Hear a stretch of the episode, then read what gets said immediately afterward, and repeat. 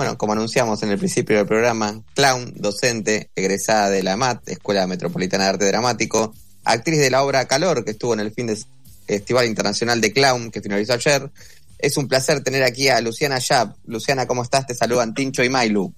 Hola, ¿qué tal, Tincho y Mailu? ¿Cómo están? Todo muy bien. Bueno, entiendo que es la primera edición de este festival que se hace acá en la ciudad de Buenos Aires. Eh, ¿Cómo lo viviste y puntualmente cómo le fue con Calor, la obra que, que cerraron el festival? Eh, fue hermoso, la verdad. Em, pude ir a ver una obra el jueves eh, al festival así de espectadora, una obra de Venezuela muy hermosa eh, y fue muy emocionante. y ayer el paso de calor estuvo espectacular. justo hablaba sobre el final, ahí que, que nos quedamos celebrando el cierre del festi que había como una energía muy linda, em, que supongo que viene también de, de, cómo se gestó el festival, de, lo autogestivo, de lo independiente, como que se hizo con mucho amor y eso se notaba eh, como en la calidez eh, con la que estaba organizado todo. Y, y actuando se sentía lo mismo, como que la gente estaba con muy buena onda eh, y fue muy lindo, eh, como muy linda energía entre colegas de los otros espectáculos, con quienes organizaron, con el público, eh, con el espacio, como que en todos lados había muy linda onda que no siempre pasa. el festival había arrancado en la semana, ¿no? El miércoles, si no me equivoco. Eh, arrancó, claro, el fin de semana largo, eh, la semana anterior. O sea, eh, fueron mucho, mucho tiempo de, payases.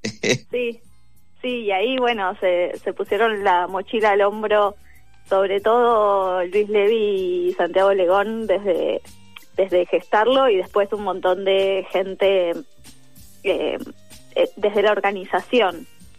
Bueno, le contamos a la gente que, Calor es una versión libre, ¿no? De, de Bodas de Sangre de Federico García Lorca. La síntesis de, esta obra termina preguntándonos qué nos hace libres. Seguramente a les, quienes vayan a ver, eh, la payasa les va a responder cuando lo vean en la obra. Pero te pregunto a vos, ¿qué, qué cosas sentís que, te hacen libre? ¡Ay!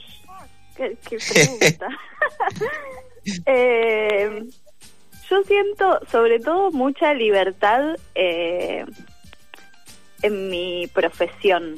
Eh, o, no sé si ahí o, si es eso como lo que me sirve de trampolín para intentar ser libre como persona.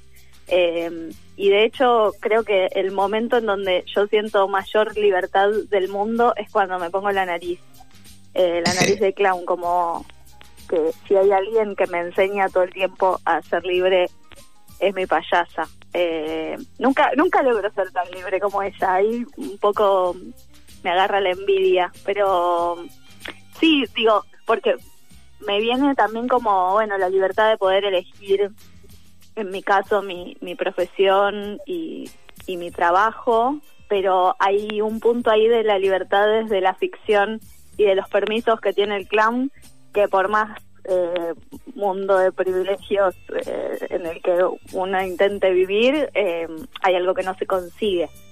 Eh, así que sí. ¿Cómo nace este amor por, por el clown? Em, yo, bueno, mi mamá empezó a ser clown y cuando yo era muy chiquita. Eh, entonces como ya ya de muy niña iba ahí a las clases y, chusmeaba eh, y cuando eran en pares me metía y entonces como que empecé ahí de, muy chica a estar en ese mundo. Eh, y después ya de adolescente yo estudié en el IVA, en el Instituto Vocacional de Arte.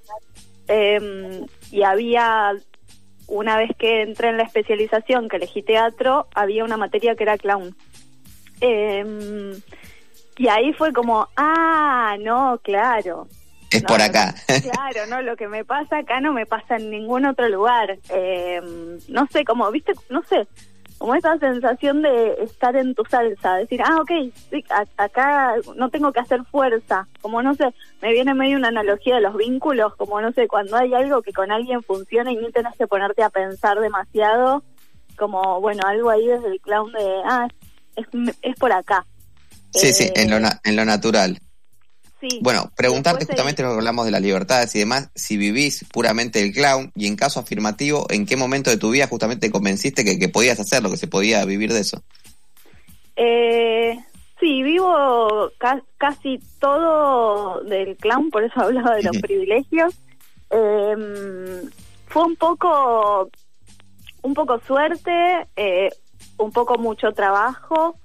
Eh, cuando cuando terminé la EMAD eh, me, me llegaron propuestas bueno de, de trabajar en hospital como payasa profesional de mm, dar clases de clown eh, y bueno después eventos y cosas siempre ahí hay hay un respaldo eh, en donde yo no sé si me hubiese animado a, a vivir del clown eh, sin tener ese respaldo como de, de apoyo de la familia y de lo que sea, como para tampoco idealizar que ah, sí, facilísimo. Eh, pero la verdad es que sí, hoy estoy viviendo de eso. Es un montón de trabajo también, eh, pero es muy hermoso. Bueno, hace algunos años atrás, eh, te voy a dar mi impresión, no sé si se comprendía bien el clown o si era teatro, si eran circos, si eran payasos. ¿Sentí que capaz ahora hay una versión más acertada del espectador cuando va a ver un espectáculo de clown? Creo que se fue, sí, haciendo como un poco más masivo, un poco más popular. Eh. Hay mucha gente que empezó a... Yo doy clases hace casi 14 años. Cada vez hay más gente que tiene ganas de, de meterse en el mundo clownesco. Sigue habiendo eh, a veces mucha mucha mucha idea y mucho preconcepto de eso, como el clown tal vez asociado más al payaso de animación o a los payasos que aparecen en las películas, en general tienen poco del clown teatral o el clown poético, que es el que al menos yo suelo trabajar, que viene más desde la pedagogía del ECOC. Eh. Sí, siento, y sobre todo en Buenos Aires. Eh, hice hace antes de la pandemia una gira, estuve un año y medio por distintos países de Latinoamérica y ahí sí, como que hay lugares en donde es como, ¿qué, qué es esto? ¿Qué significa? Eh, y hay otros en donde también está cada vez como más desarrollado y más a la mano. Pero acá inclusive, es, me parece que hay, no sé, hay sectores también, como está un poquito más... Eh, como más difundido, pero quizás todavía dentro de la clase media, no, me parece que falta, que cada vez hay más gente conociéndolo por suerte y que todavía hay mucho trabajo por hacer para que eso llegue a todas partes. Bueno, estudiaste con, con grandes docentes y quería hacer acá a modo de juego un ping-pong. Yo te voy nombrando algunos y vos me respondés con alguna palabrita que te represente algo de lo, de lo que esa persona te enseñó. ¿Vamos? Ok, sí, Dale, Loreta, Loreta Romano, eh, amiga, eh, Gabriel Chame Buen Día, riesgo, Cristina Martí, libertad, Claudio Martínez Bell. o también libertad, ¿vale repetir? Sí, sí, se puede, se puede, se puede. Y no, y Marcelo también, no Katz. sé, rebeldía quizás también con, con Claudio, ¿Y de Marcelo? Precisión. Hermoso. bueno, contanos si querés ya pa- pa- cerrando qué, qué, qué más queda para este 2022 o, o cómo va a seguir eh, la agenda de, de calor, que imagino que se va a seguir haciendo. Sí, se va a seguir haciendo. Eh, por ahora nos vamos a tomar un descansito. Estrenar eh, es una movida emocional muy grande y sobre todo yo necesitaba ahí como recuperarme, pero ayer después del festival surgieron un montón de propuestas muy lindas.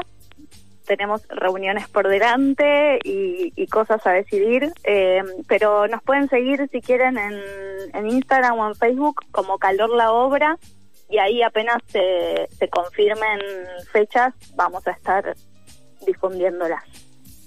Bueno, Lucía, te agradecemos muchísimo la, la participación y bueno, esperamos encontrarnos próximamente. Sería un placer.